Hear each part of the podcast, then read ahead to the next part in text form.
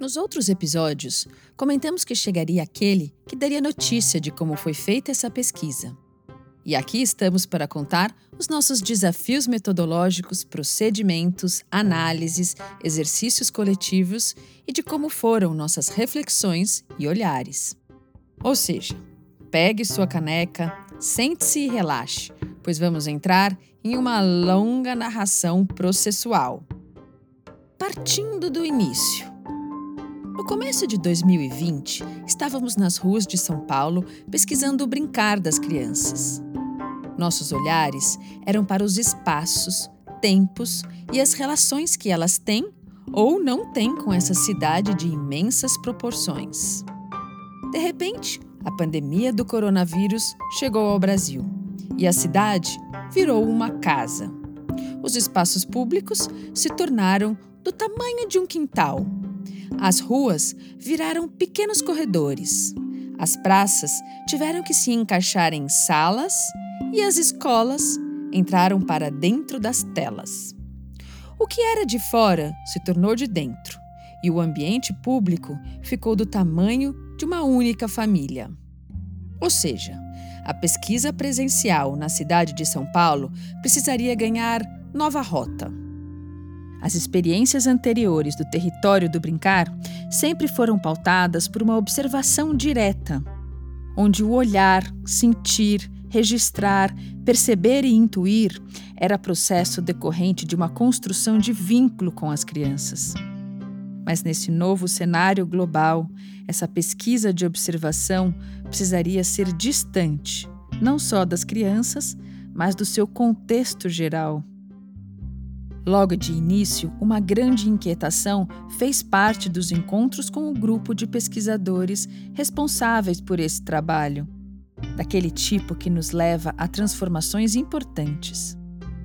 Como seguir a pesquisa sem o presencial, o visual e o vínculo direto com as crianças?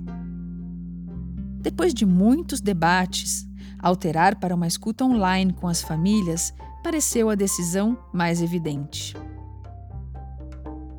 Mas era preciso alcançar uma conversa que fosse além de saber do que as crianças estavam brincando ou das suas angústias vividas nesse período de isolamento. Nosso fenômeno é o brincar espontâneo. Nesse caso, o brincar espontâneo durante a pandemia. O foco seria perceber como ele ocorria em um cotidiano tão modificado e em espaços e relações tão reduzidos. Olhar para situações espontâneas e nos contar delas é um desafio mesmo para quem tem a criança por perto. Afinal, a expressão espontânea da criança não tem hora nem lugar marcado para acontecer. Ela simplesmente se manifesta. Para isso, precisamos ter olhos e ouvidos de achar. E como fazer isso? Era preciso provocar, perguntar e conversar com as famílias sobre algo que talvez não estivessem tão acostumados a ver. Para isso, criamos um questionário que iria transitar pelo contexto de cada criança, os seus ritmos, suas rotinas e interesses e assim nos levar ao espontâneo no brincar. O nosso objetivo era claro: dar uma espiadinha para dentro das casas para ter notícias dos seus gestos íntimos, barulhentos, silenciosos, preferidos, novos ou antigos desse brincar em casa.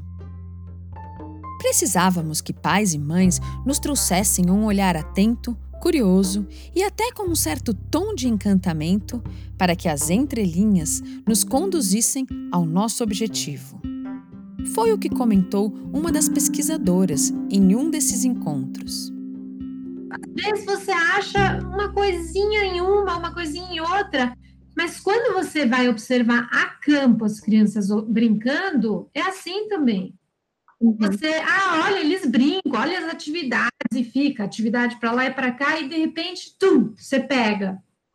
Então, e isso, quando a gente conseguir encontrar isso nesse texto de entrevista de uhum. questionário, porque a gente está falando de uma brecha, de um algo espontâneo, eu acho que vai ser um, uma coisa muito especial, entendeu? Assim, de achar. É, eu também acho.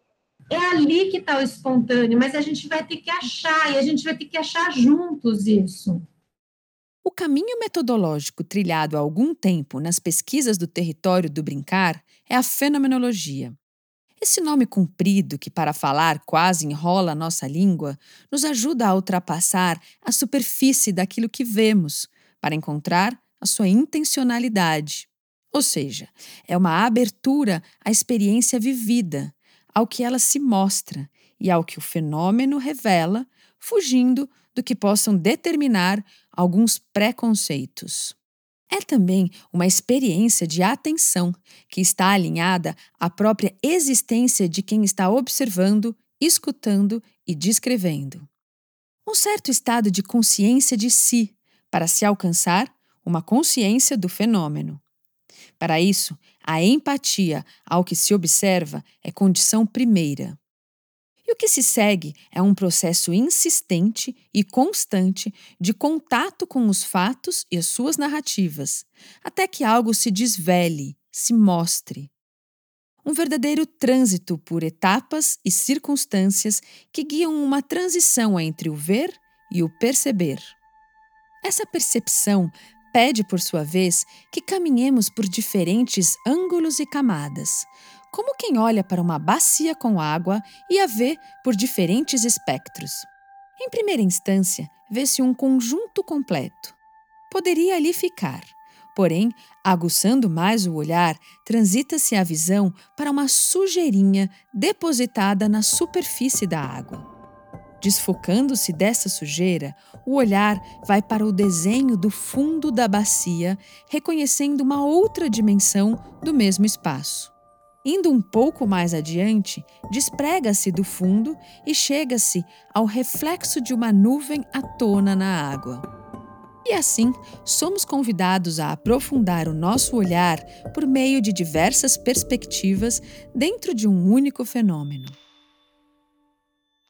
Com essas questões metodológicas praticadas e refletidas entre o grupo de pesquisadores e com o questionário construído, Outro aspecto importante foi a definição do perfil dos entrevistados e a organização desses contatos.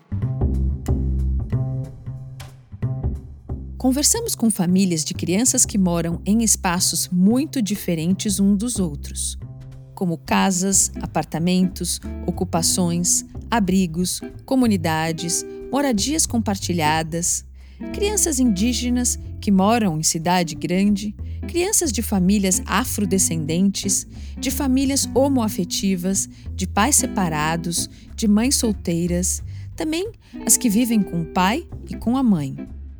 Crianças com alguns tipos diferentes de deficiências, filhos únicos ou com muitos irmãos. Crianças que moram com avós e tios e de variadas classes socioeconômicas. Buscamos propositalmente toda a diversidade possível.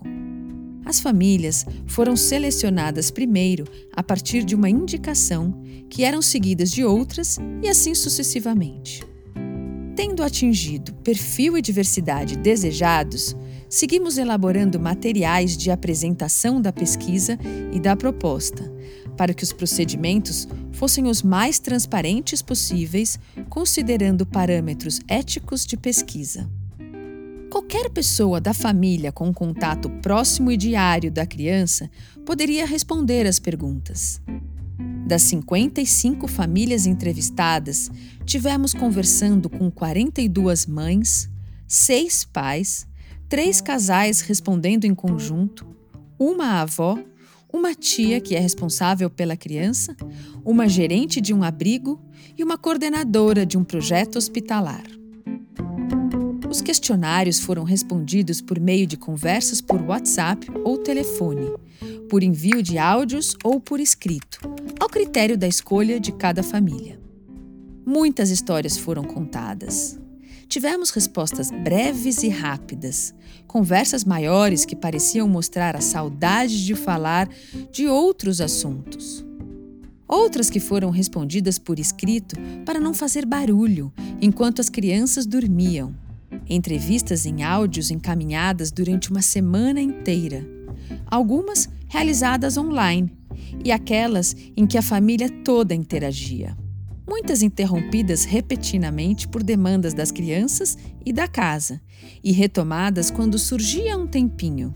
Mas em sua grande maioria, as conversas aconteciam por WhatsApp. Todo o conteúdo foi gravado em áudio e posteriormente transcrito.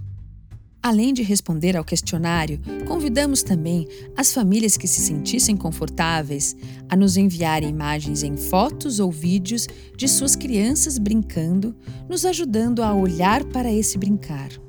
Essas imagens subsidiam toda a construção de nosso documentário e dessa série de podcasts sobre esse tema. Com as transcrições e imagens em mãos, voltamos a nos questionar para onde focar a nossa atenção enquanto líamos as entrevistas. Agora, a leitura era um fenômeno. Como poderíamos ler como se estivéssemos frente a frente numa observação ativa e então trazer para nossa investigação a habilidade de perceber, sentir e intuir para depois fazermos reflexões do processo em grupo? Uma das pesquisadoras nos trouxe uma frase do fenomenólogo Henry Bortoff para nos ajudar a lembrar que a percepção só pode verdadeiramente começar quando a gente devagariza. Essa palavra que livremente traduzimos do slowdown. Tínhamos que confiar então em nos devagarizar. Para isso, o primeiro desafio era visualizar o fenômeno concreto, não fantasiá-lo ou embelezá-lo, mas sim imaginá-lo o mais próximo possível dos fatos. Essa é uma disciplina que exige bastante de cada um dos pesquisadores, no sentido de não adicionar nada que não esteja lá na cena do acontecimento em si, e ao mesmo tempo não deixar nada de fora. Ou seja, deixar que os fatos falem por si próprios. Depois, passamos a nos perguntar o que ficava conosco quando já não estávamos lendo. Que história estávamos contando por aí ou que tinham ficado presentes nos nossos pensamentos? Conseguíamos lembrar de detalhes? Quais? Éramos capazes de recontar esses detalhes? E esse é um passo importante para trazer o fenômeno mais para dentro de nós. Significa estar criando espaço para receber as experiências em vez de tentar capturá-las. Assim, o fenômeno e o pesquisador vão se familiarizando, conquistando intimidade, estreiteza, para assim tornarem-se participantes dos fatos, sem a habitual separação do pesquisador e seus objetos. Para exemplificar melhor esse pensamento, trouxemos essa tradução livre da autora Emma Kidd no seu livro chamado First Steps to Seeing. Ela diz assim: A prática da fenomenologia reconhece que na nossa experiência direta existe uma conexão criada entre nós e o mundo. E através dessa união podemos perceber verdades que não são apenas uma reflexão acurada da nossa experiência individual, mas que são verdades do próprio mundo. O passo seguinte da leitura das entrevistas foi exercitar maneiras de sair de uma conduta cognitiva e lógica desse material e percebê-lo por outros vieses. Nos propusemos, por exemplo, a exercícios coletivos de leituras de trechos pré-selecionados e fizemos desenhos abstratos do que líamos.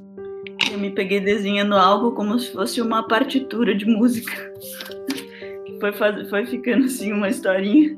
Era quase um desenho de uma linha só, mas que ia um pouco desenhando bem, mais ou menos, o que estava acontecendo. E aí depois ele, o desenho passa a parecer um eletrocardiograma, sabe? E aí um momento que, que dá uma certa estabilidade nesse eletrocardiograma é o momento do quando a, quando a família tá junta, né? Quando a família se encontra na hora da refeição ali. E da mesma maneira, ouvimos e construímos textos coletivos de temas específicos relatados pelas famílias, como as descrições das mesas de cada casa, os brinquedos bem pequeninos dos quartos ou as conversas online com as avós. Dos textos, reduzíamos a frases e das frases condensávamos em palavras que trazem a essência de cada contexto. A palavra parece ser embaixo da mesa, da cama, da prateleira, da estante, do tapete.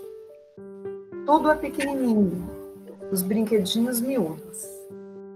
A importância, então, do segredo, do miúdo, do silêncio, do ninho, do canto e da solidão.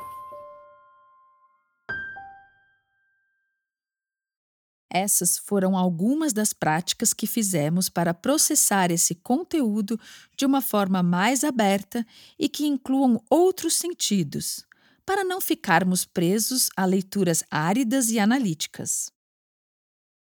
Debruçados sobre este material e separando as ações e relações das crianças por temáticas, percebemos que alguns temas atravessavam a todos.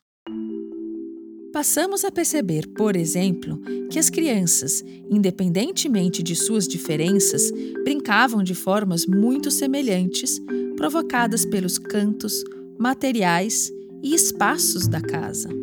Foi muito interessante, por fim, enxergar que, para além das dificuldades naturais desse período, as crianças e as famílias atravessavam a pandemia de forma criativa, inovadora e até curativa, dialogando com os mais diversos ambientes que compõem uma casa, fossem eles reais ou simbólicos.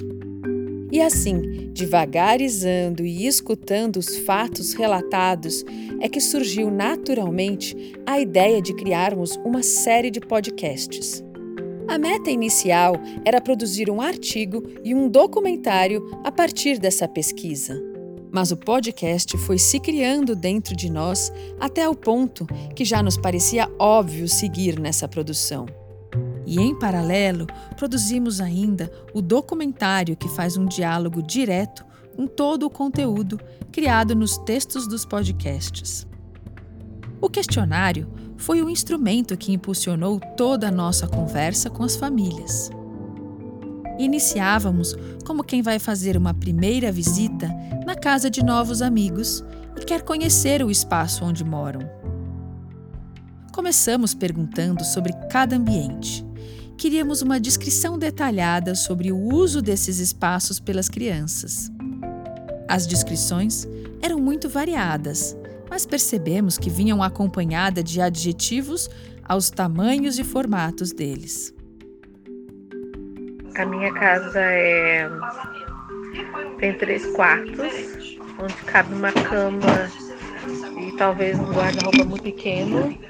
Uh, tem quartos que não tem guarda-roupa, então uma cama de casal e um espaço muito estreito para um guarda-roupa.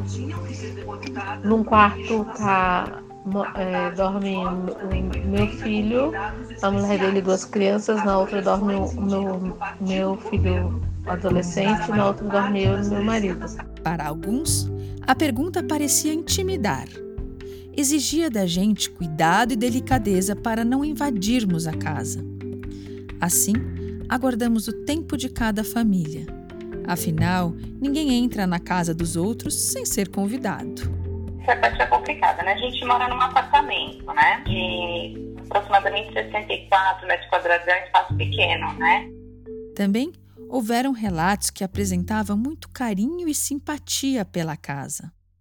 A gente mora nessa casa há sete anos. A gente tem uma relação muito afetiva com essa casa. Não é casa própria, é uma casa alugada mas que a gente ama tanto esse lugar. Iniciar pela descrição do espaço nos localizava no contexto de cada família, levando nossa atenção aos ambientes de uma casa e do uso deles pelas crianças. Na sala de jantar, além das refeições, é, é o lugar também que o Rafa faz a lição de casa dele de manhã mas também é um lugar que a gente faz desenho, é colar, é criar, porque o, o Rafa, ele gosta muito de inventar, criar. Ele quase todo dia ele faz alguma coisa, ele constrói alguma coisa. O que é super divertido, mas também faz uma bagunça.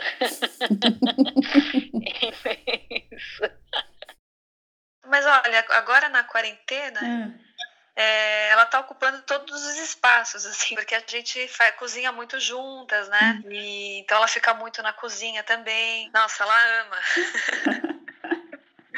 ela adora, ela adora. É uma figura, né? A gente inventa um monte de coisa.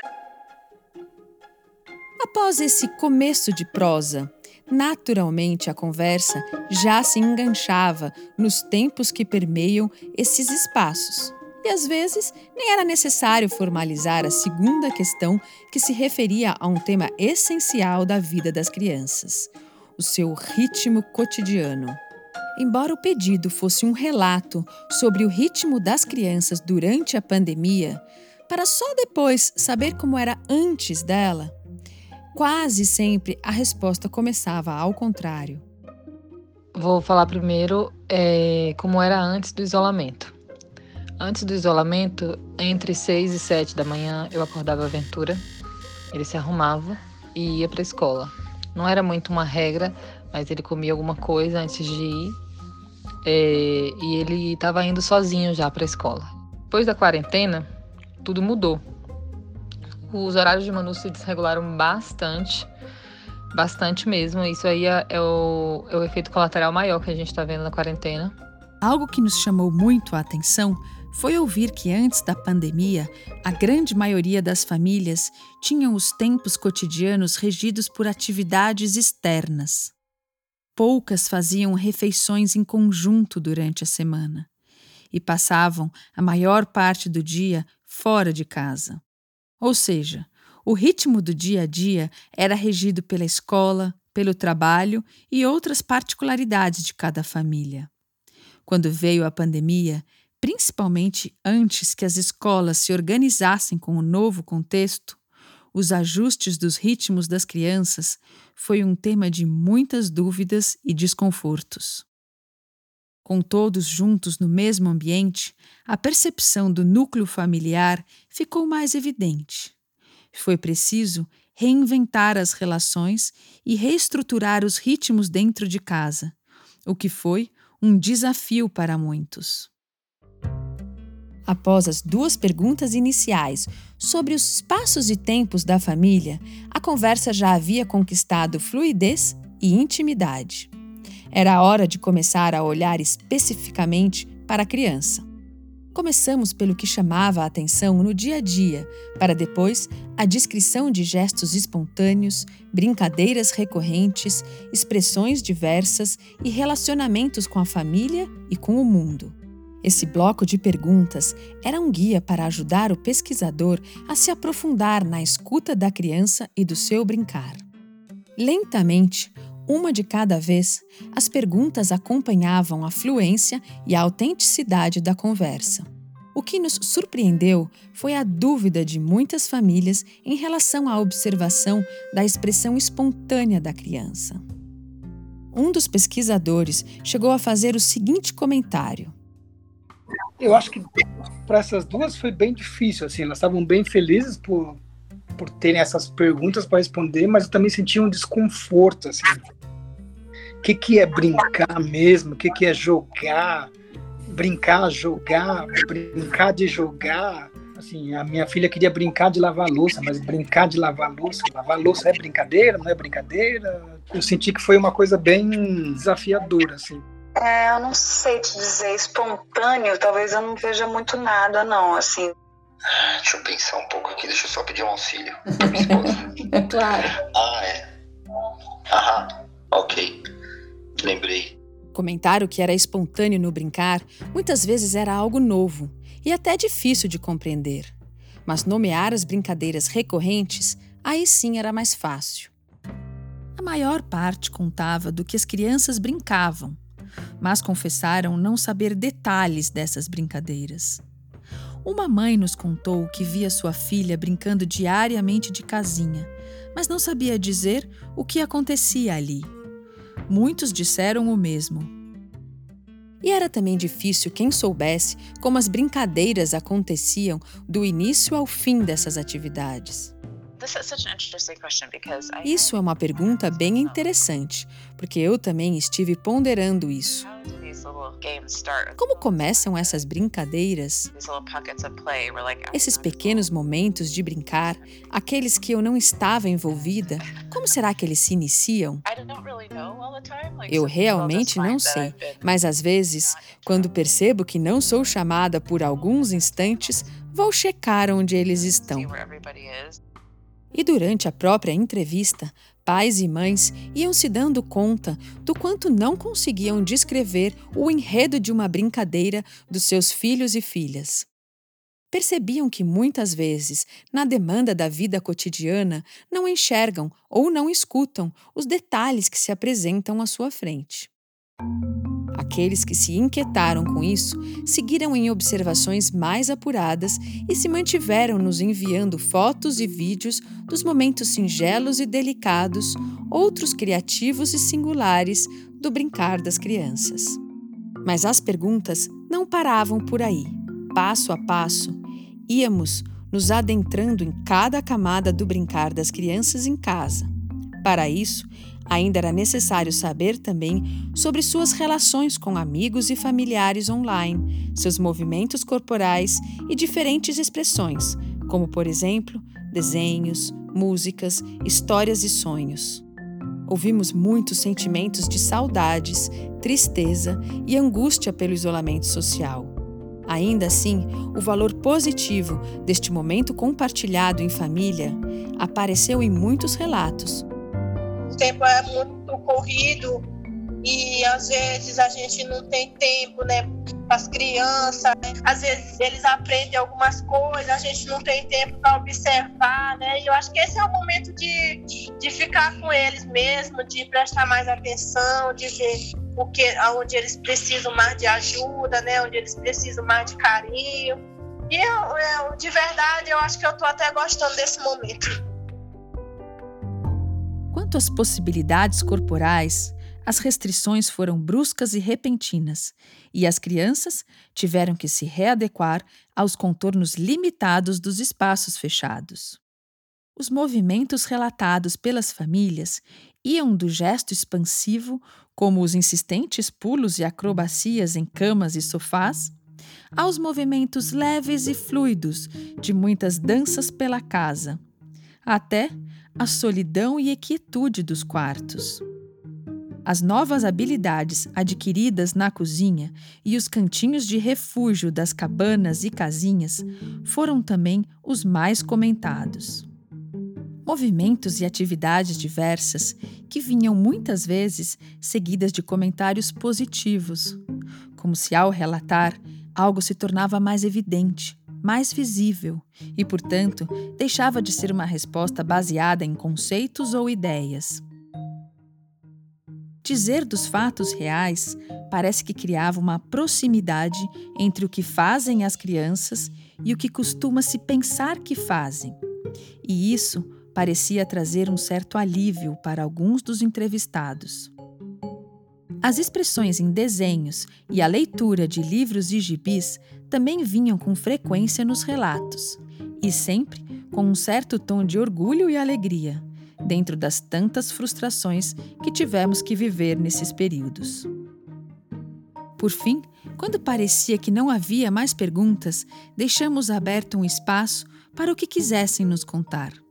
E surgiram reflexões importantes sobre nosso contexto brasileiro essa dificuldade de colocar as crianças num confinamento e não ter outras crianças, né? Aqui em casa sempre acaba vindo a, a vizinha que é parente, as crianças acabam vindo assim, né? Porque estão muito próximos. E, e aí eles acabam se sentindo sozinhos, aí um fica gritando na porta pelo outro, ô fulano, ô ciclano. E aí a gente acaba cedendo, né? Porque, enfim. Mas a gente tenta ter o maior cuidado. Mas é bem difícil, né? É, de é, ter uma criança num apartamento e uma criança numa comunidade, aonde os vizinhos estão né, na porta da gente. Isso é muito difícil. É bem diferente do confinamento de apartamento, uma casa cheia de estrutura, com uma grade, murão, parará, e dentro de uma comunidade, o que divide uma casa da outra é um barranco, por exemplo. É, há essa diferença, então. Outras vezes eram reflexões muito íntimas e pessoais da relação de mãe e filho. O Otto, que é o mais novo, até foi uma coisa que o questionário me fez pensar sobre, tem duas coisas que o questionário me fez pensar sobre o Otto, assim. Uma, ele tem recortado muito, muito. Eu até então, antes do questionário, eu estava olhando para isso como assim, ai meu Deus, mais papel para varrer, mais papel para varrer. É, não sei, até pensei em olhar mais para isso com mais cuidado, assim, e ver por que, que ele está fazendo isso, conversar um pouco com ele, aonde ele vai chegar com isso, dar um pouco mais de contorno para ele e ajudar ele a entender o que, que é que ele está fazendo e não só reclamar de um monte de papel no chão para varrer. Toda essa conversa começou em abril de 2020 e até junho ainda nos chegavam mais relatos e imagens. Com o prolongamento da pandemia, surgiu mais um aspecto importante a saber: o decorrer do tempo em casa. Assim, decidimos fazer mais um contato. Foi caloroso esse retorno, que começava com relatos de como as crianças haviam crescido e aspectos que mudaram desde a nossa última conversa. Tem que lembrar que a, que a Clara, minha filha, que agora está com 10 anos, entrou na, na quarentena com 9, mas fez 10. mas ali fez 7, né? Ela fez 7 no último mês, então foi uma virada, uma chave grande ali que aconteceu né, em termos de desenvolvimento, em vários aspectos, e também, e principalmente o motor, eu percebo assim. Engraçado, dentro desse período, Gael mudou muito, né? É, cresceu também, né? Mudou alguns gostos e comportamentos, não pela pandemia, mas por, por ser normal da idade dele.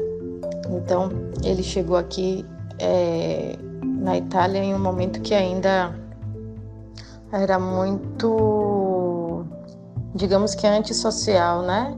Então ele tem essa coisa de, de, de querer estar tá sempre, querer todo dia ir para a rua é, para socializar. Tem aqui tem uma igreja que bate o sino várias vezes no dia, geralmente duas vezes de manhã e duas vezes de, de tarde, né? Tipo 8, 12 é, 18 e 20. Então, toda vez que bate o sino, essas 18 e as 20 horas, ele corre e fala: Mamãe, papai, o sino disse que está na hora de ir para a rua. Se no início da pandemia a nossa percepção de espaço mudou completamente, talvez de forma mais sutil, as relações com a qualidade de tempo também foram se modificando, principalmente com o prolongamento desse período. Viver um dia de cada vez, sem saber minimamente sobre o futuro, fez com que algumas famílias perdessem um pouco da noção dos dias da semana ou do mês. Já para outras, os tempos se mostraram nas mudanças de comportamento das crianças ou até na relação com as estações do ano. Então, eu percebi sim que houve uma, uma diferença. Então, por exemplo, aqui ela estava no início, né, quando a gente conversou, ela estava muito mais ativa, porque ela dançava na frente dos vídeos que ela adora direto, pulava, corria e tal. Mas também é porque era um período que não era frio, né? A gente não, a gente estava no outono ainda.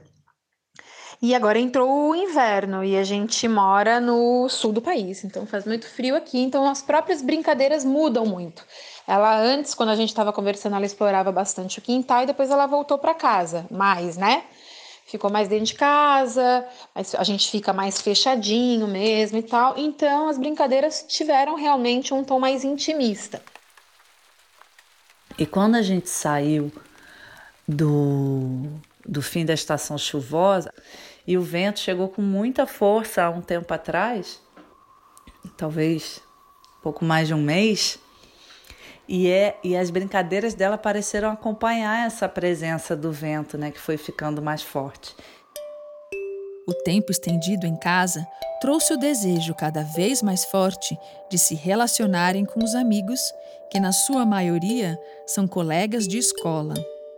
Eu, eu notei que no primeiro momento da entrevista ele lembrava de muita coisa, estava achando gostoso estar tá isolado em casa e lembrava da escola, lembrava dos amigos, dos professores e tal. E agora ele esqueceu, ele está esquecendo e tem pedido de fato que ele quer voltar para a escola.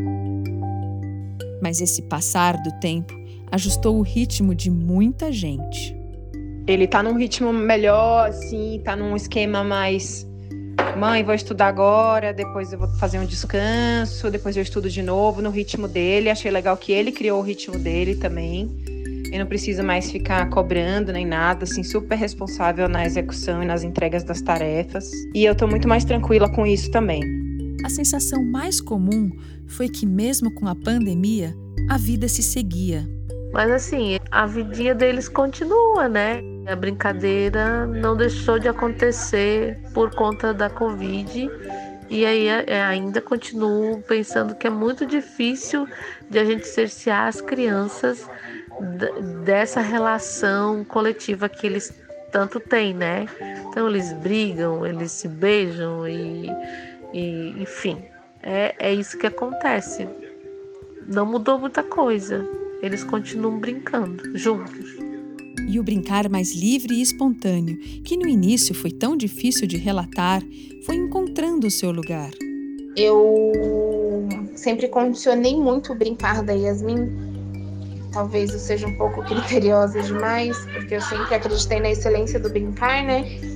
Mas por, pelo momento da pandemia é um pouco difícil você ficar controlando, né, a questão do o que, como fazer o brincar. Então eu acabei dando um pouco mais de liberdade para ela, para ela poder escolher as brincadeiras dela e ver como que como que isso ia fluir. Então eu parei um pouco de ficar tentando direcionar tanto o brincar delas, né? Fiquei, parei de ficar é, em cima, eu observo, mas agora um pouco mais de longe.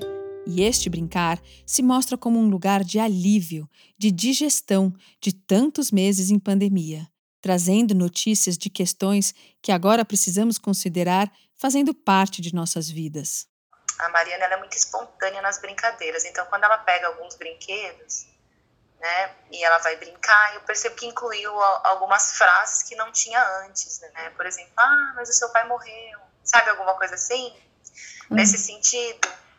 Então, eu acho que a questão da pandemia, às vezes o que é conversado em casa, ela acaba absorvendo, né? E assim, é, essas frases nas brincadeiras dela começou a aparecer mais, coisa que não, nunca tinha antes, né?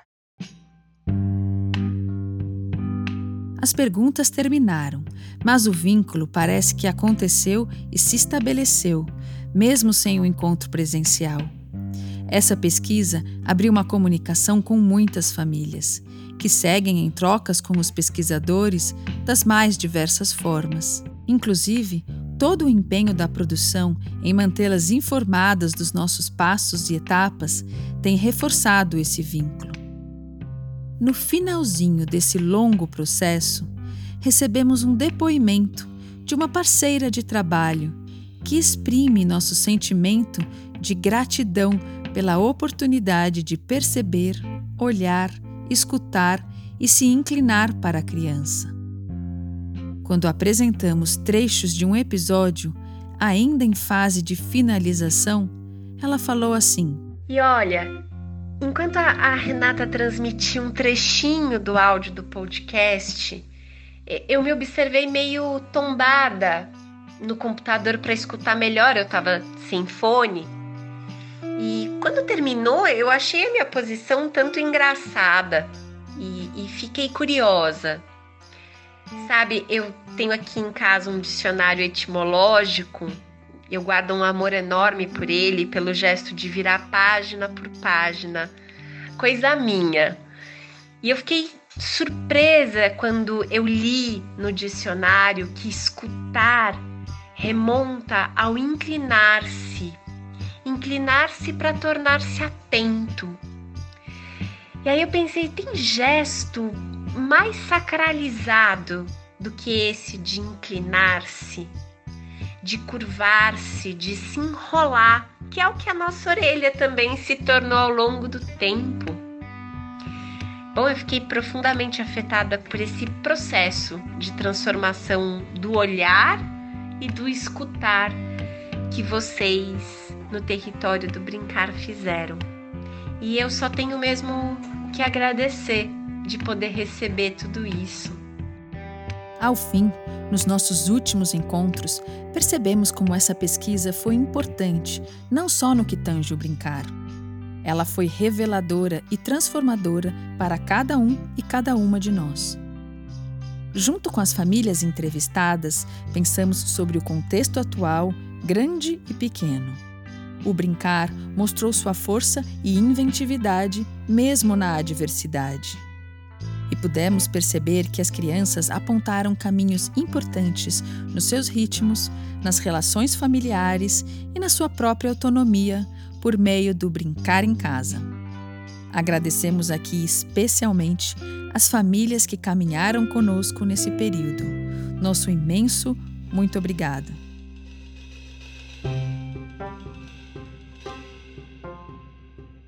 Brincar em Casa. Esse podcast do Território do Brincar foi feito com o patrocínio do Instituto Alana. Agradecemos todas as mães, pais, tias e avós que conversaram sobre suas experiências de quarentena. Agradecemos você, ouvinte, pelo interesse e retornos. Agradecemos o grupo de pesquisadores Elisa Hornet, David Hicks, Gabriel Lima Verde, Lia Matos, Reinaldo Nascimento, Renata Meirelles, Sandra Eckschmidt e Soraya Chung Saura, que dedicaram tanto de seu tempo contemplando, dividindo, entrevistando e analisando esta experiência. A coordenação da pesquisa é de Sandra Eckschmidt e Renata Meirelles essa que vos fala. A edição e desenho sonoro deste episódio é de Fernanda Leite.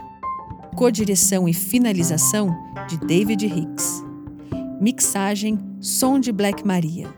Trilha sonora Blue Dot Sections. Produção de Renan Paine. Assistência técnica de Guilherme Anes. A equipe do Território do Brincar, Thaís Oliveira Chita e Maria Clara da Silva Matos. Até a próxima!